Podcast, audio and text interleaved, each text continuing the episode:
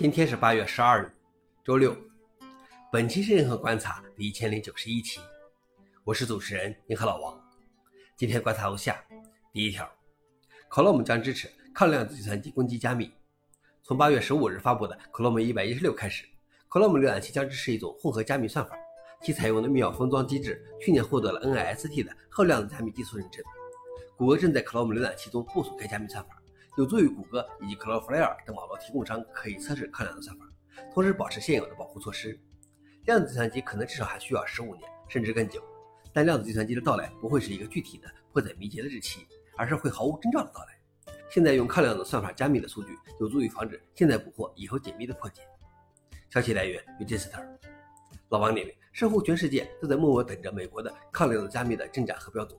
不过，就算美国提出来了，其他国家真敢用吗？第二条是 Linux 托袜子亲自审查 Bcache-fs 文件系统代码。开发已久的 Bcache-fs 文件系统的代码已经提交给了 Linux 6.5，但由于各种技术问题和开发人员内斗，该驱动程序在这个开发周期内未能合并。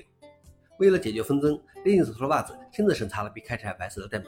在审查完成后，他表达了对部分锁定代码的担忧，并认为 Bcache-fs 的部分先决代码应通过各自的子系统维护者分支，而不是一个大的整个拉取请求来实现。总体来说，他并不反对 b 开 h s 对外部先决代码的改动，而他内部的一些东西，比如六个锁，其实也不影响外部，也没什么问题。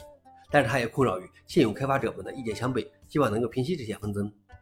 消息来源 f o r e i n x 老王点评：不同的开发理念就会形成不同的立场，再加上或多或少的私人感受，开发者社区其实也是江湖，想做个仁慈独裁者其实也不容易。